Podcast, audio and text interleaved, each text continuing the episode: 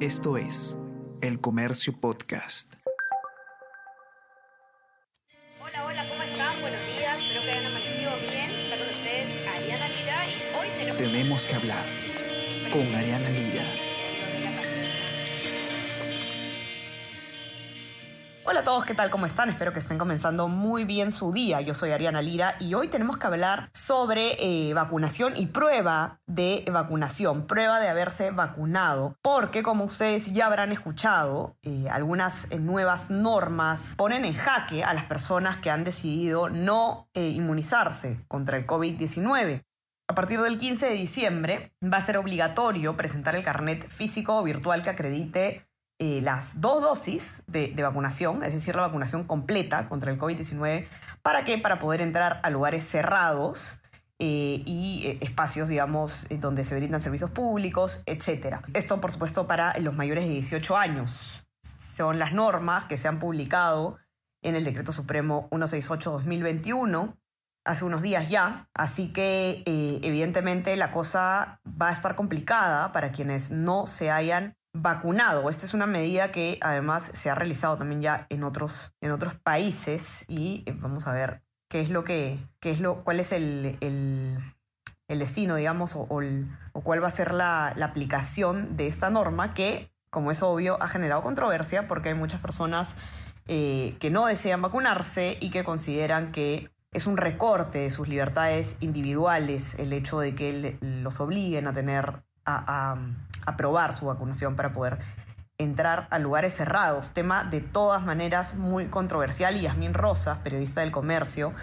eh, ha hecho un informe al respecto. Ha hablado de hecho con constitucionalistas para eh, que le comenten cuáles son los alcances legales ¿no? de esta disposición. ¿Qué tal, Yasmín? ¿Cómo estás? Bienvenida. Gracias, Ariana, y buenos días a todas las personas que eh, se están conectando aquí al, a Tenemos que hablar. Como tú bien lo has mencionado, hemos elaborado un informe en el que eh, dos constitucionalistas nos han dado a conocer su punto de vista y la legalidad de estas normas que van a regir desde, el próximo, desde la próxima quincena. Eh, ellos han dado a conocer, bueno, varios grupos en contra de las vacunas han compartido diversa información en redes sociales a través de canales de mensajería instantánea sobre varios códigos tratados de, de diferentes entidades, normas locales e incluso hasta internacionales en las que ellos se amparan para señalar que estas futuras restricciones van a, en contra de sus libertades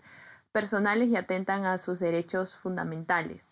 Claro, es justamente, además es una controversia que recién está, digamos, sonando fuerte en este país, pero ya otros países la han, la han tenido, ¿no? ¿Cómo se...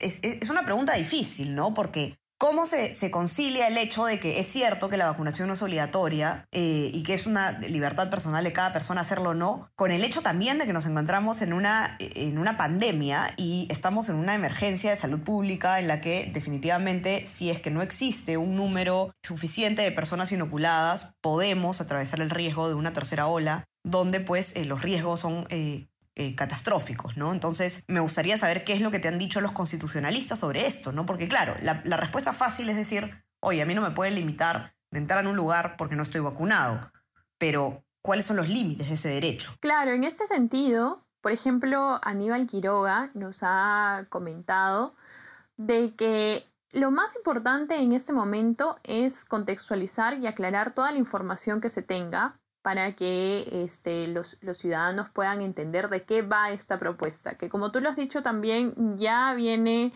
este, poniéndose en marcha en bastantes países de, Europa, ¿no? Ante el incremento de casos y para contener este, los contagios a puertas de, de las fiestas de fin de año, ¿no? En este caso, el doctor Quiroga nos dice que hay principios de libertad pero que ningún derecho es absoluto y en este caso todos los derechos fundamentales están sujetos a restricciones o limitaciones siempre y cuando sean razonables. En este punto, él nos da el ejemplo del libre tránsito, ¿no? Todos podemos caminar por las calles, eh, por los espacios públicos, pero es un requisito que tengamos nuestro DNI eh, para poder identificarnos ante cualquier emergencia, ante cualquier situación que se presente en estos espacios públicos.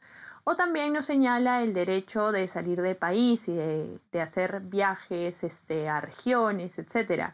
Pero que está limitado por tener un documento de identidad, en este caso que también sería el, pasaporte o el DNI y hasta un registro migratorio. Entonces, hasta ese punto él nos dice que sí, todas las personas tenemos derechos fundamentales y libertades, pero que hay limitaciones que este, ponen por encima el bien colectivo que el bien individual.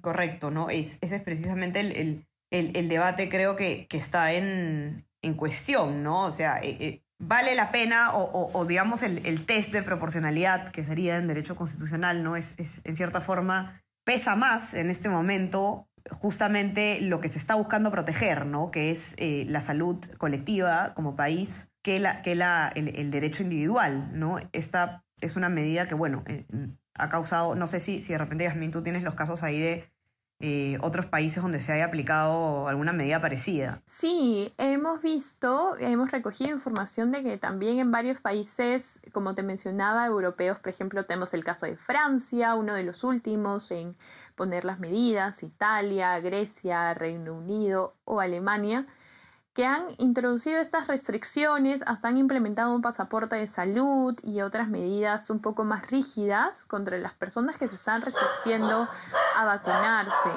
¿no? En todos estos casos, como lo conversábamos, estas medidas se han dado ante el incremento de casos y para frenar un poco este, el contagio en, algunas zonas muy puntuales, ¿no?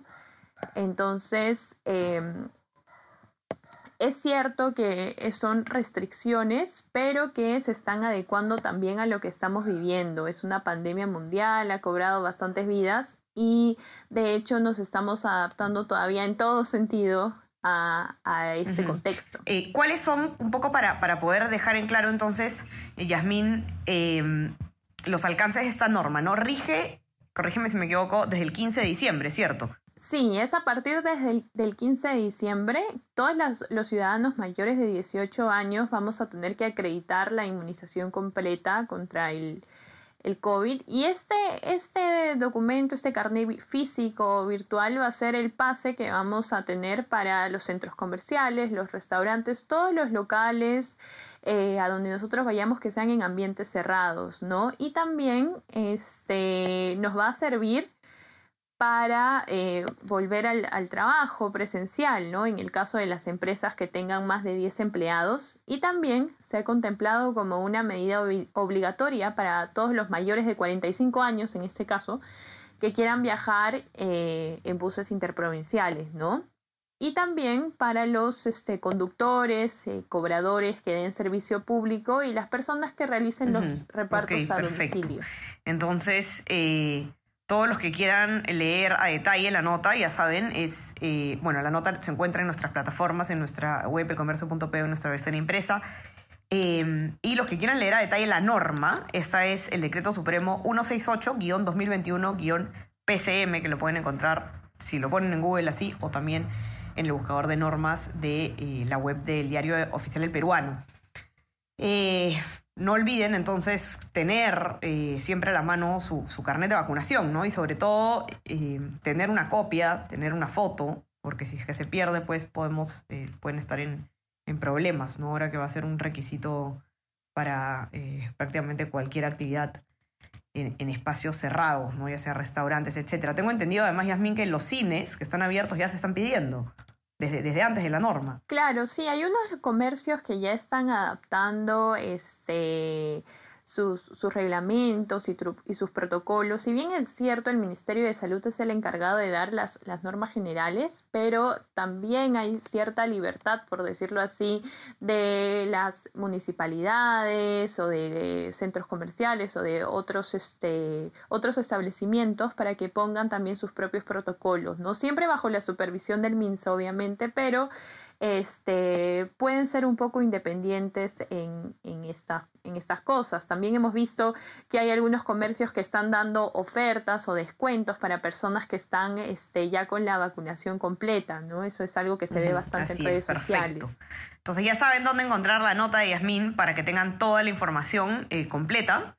Y no se olviden también de suscribirse a nuestras plataformas. Estamos en Spotify, en Apple Podcast para que puedan escuchar todos nuestros podcasts. Y también eh, no se olviden de suscribirse a nuestro WhatsApp, El Comercio Te Informa, para recibir lo mejor de nuestro contenido a lo largo del día. Yasmín, que tengas un día excelente. Te mando un abrazo. Gracias por estar aquí. Gracias a ti también, Ariana. Y bueno, este, ya saben que pueden revisar el informe y conocer toda la norma a detalle. Todavía nos quedan unas, unas semanas más para alistarnos y tener todo, todo en regla, como se diría.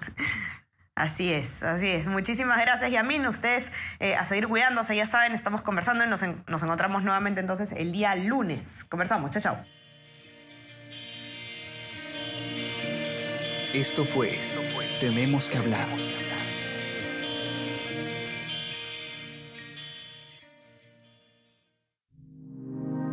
El Comercio Podcast.